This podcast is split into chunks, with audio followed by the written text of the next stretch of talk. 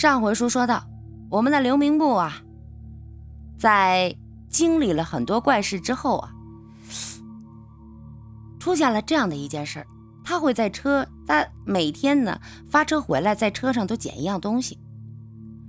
捡了，从有了这个捡了这个身份证之后啊，每天就从鞋捡了一双红色高跟鞋，呃，捡了一枚金戒指，捡了一条珍珠项链。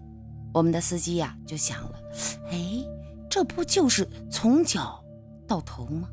不出意外，那今天应该会有一顶帽子。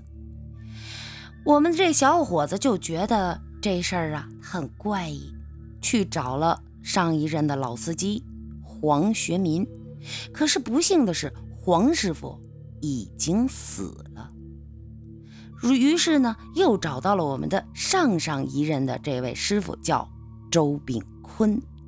在这五金厂当学徒的周炳坤会给我们带来怎样的消息呢？灵车第四章，自己咬断的手指。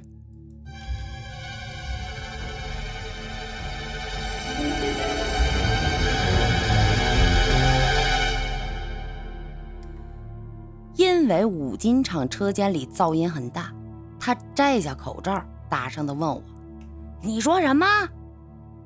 我说：“啊，您是周师傅吧？”他点了点头，正巧到了中午的饭点大家都下班了。我呢，站在车间门口，等他换了一身干净的衣服之后，对他说：“周师傅啊，我是开公交车的，有点事儿啊，想请教您。”周炳坤刚听到我这话，脸色立马就变了，看都不看我说：“俺早就不开公交了，请教啥呀？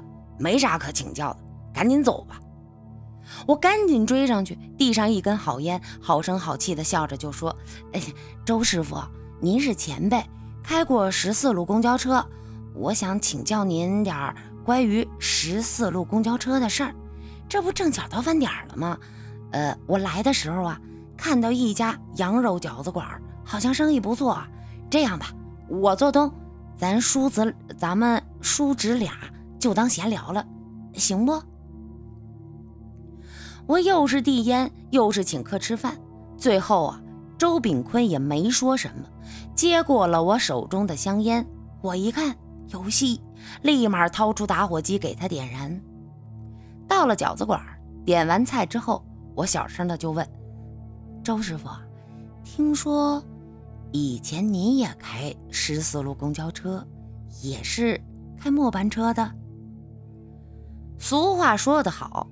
吃人嘴短，拿人手软。他抽着我的烟，吃着我请的饭，也不再那么冷漠。此时点了点头，嗯了一声，然后就没了下文。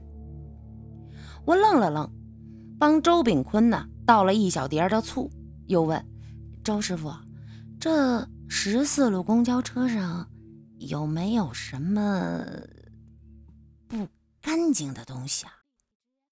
我尝试着套他的话，他夹了个饺子塞进嘴里，咕哝的一说：“嗯，一天打扫一次，哪儿的哪儿什么不干净啊？”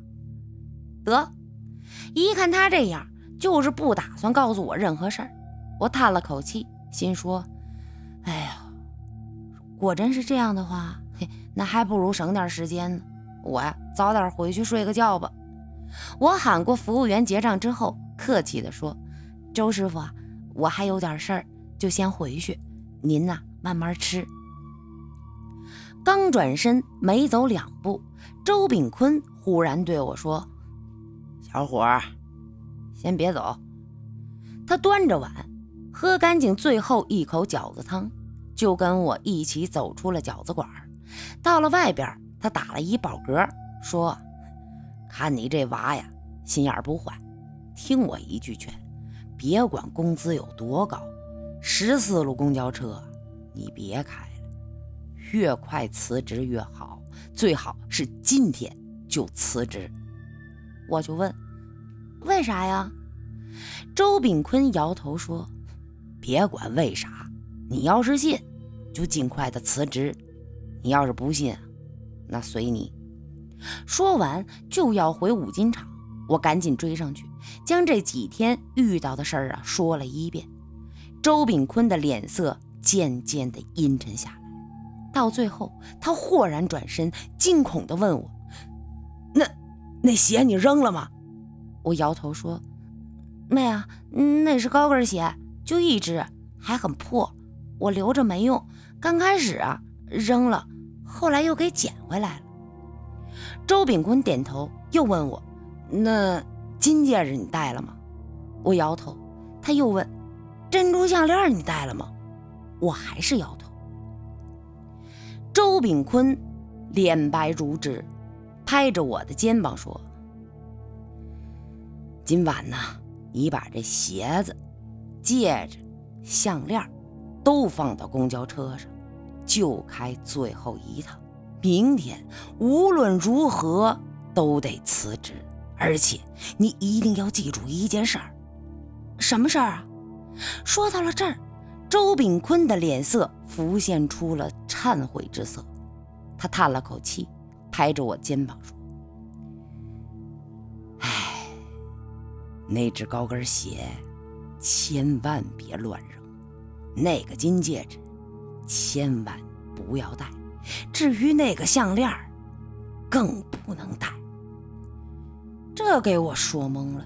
见我脸上疑惑不解的，他举起自己的左手，对我说：“你自己看看，这就是不听话的下场。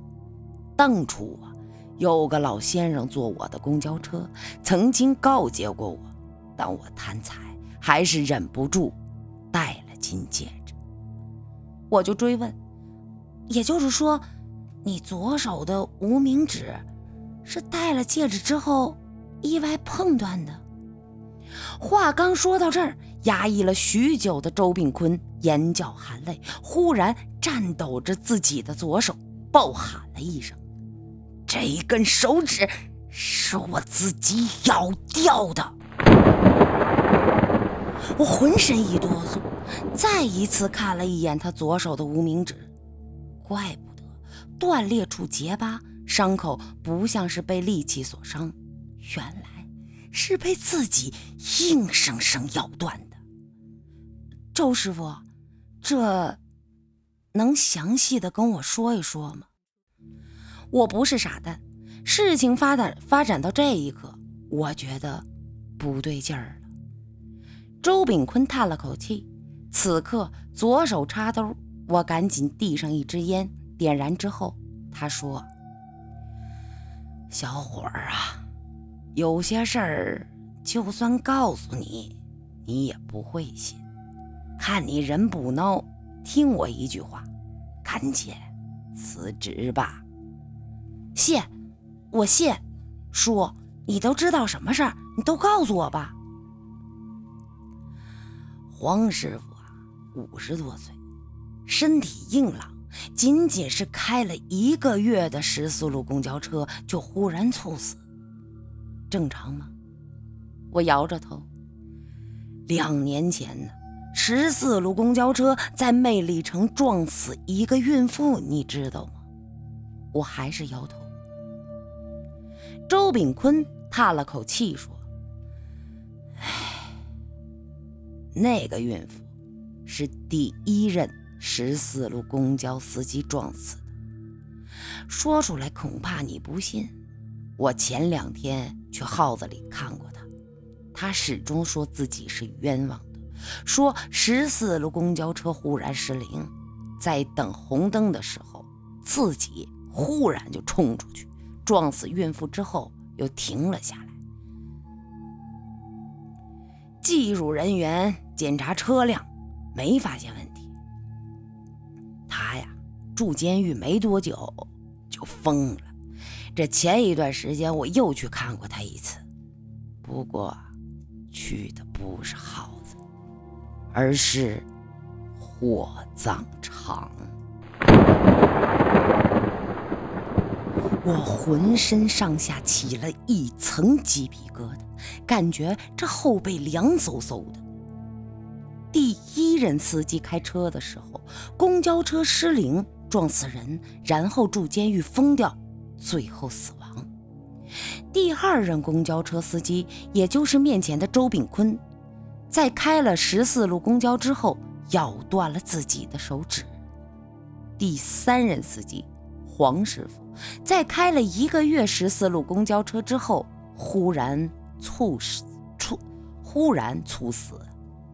他们三个人的结局，一个比一个悲惨。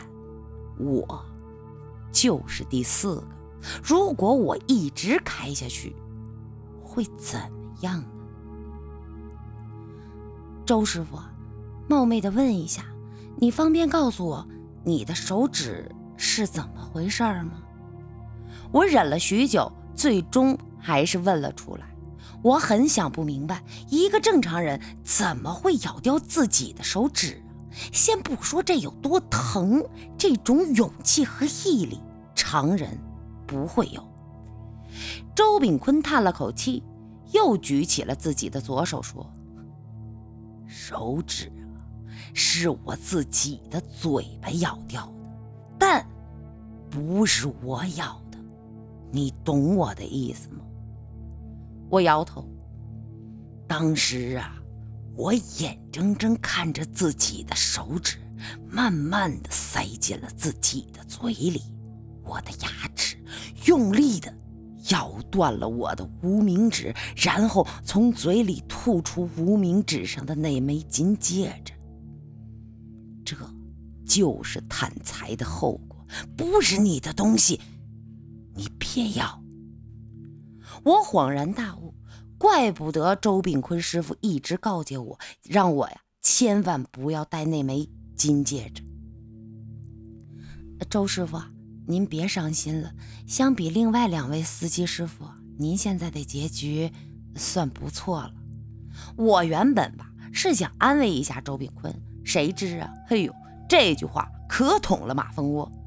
周炳坤忽然大声怒道：“我的结局算不错。”啊！你是看我没死对吗？但是你知不知道我老婆是怎么死的？她仅仅是戴了一天的珍珠项链，就出了车祸，整个脑袋都被撞了下来。你知道吗？你知道吗？我吓得连连后退。周炳坤吼完，蹲在了地上，就像一个小孩子一样放声大哭了起来。他哽咽着说：“你知道。”我活的多难受吗。随后，他就像癔症一样喃喃自语地说：“老婆，我对不住你。咱结婚的时候啊，就穷，没钱给你买项链是我害了你。下辈子，我一定。”给你买一条最好看的。不知过了多久，他哭累了，我站在他旁边，默然不语。他用衣袖抹了一下眼角，拍着我的肩膀说：“小伙儿啊，回去吧，尽快辞职。”我点点头，又给周师傅买了一条好烟。临走的时候，他忽然像是想起了什么，对我说：“啊，对了，驾驶座，你千万别打开，不管你坐的多难受，都不能打开。黄师傅就是打开了驾驶座，所以意外猝死，你千万要记住了。”我本来还想再问问为什么。可周炳坤已经转头走回了五金厂，仔细回想一番，开车的时候总感觉驾驶座凹凸不平，像是在这个皮垫下边藏着什么东西。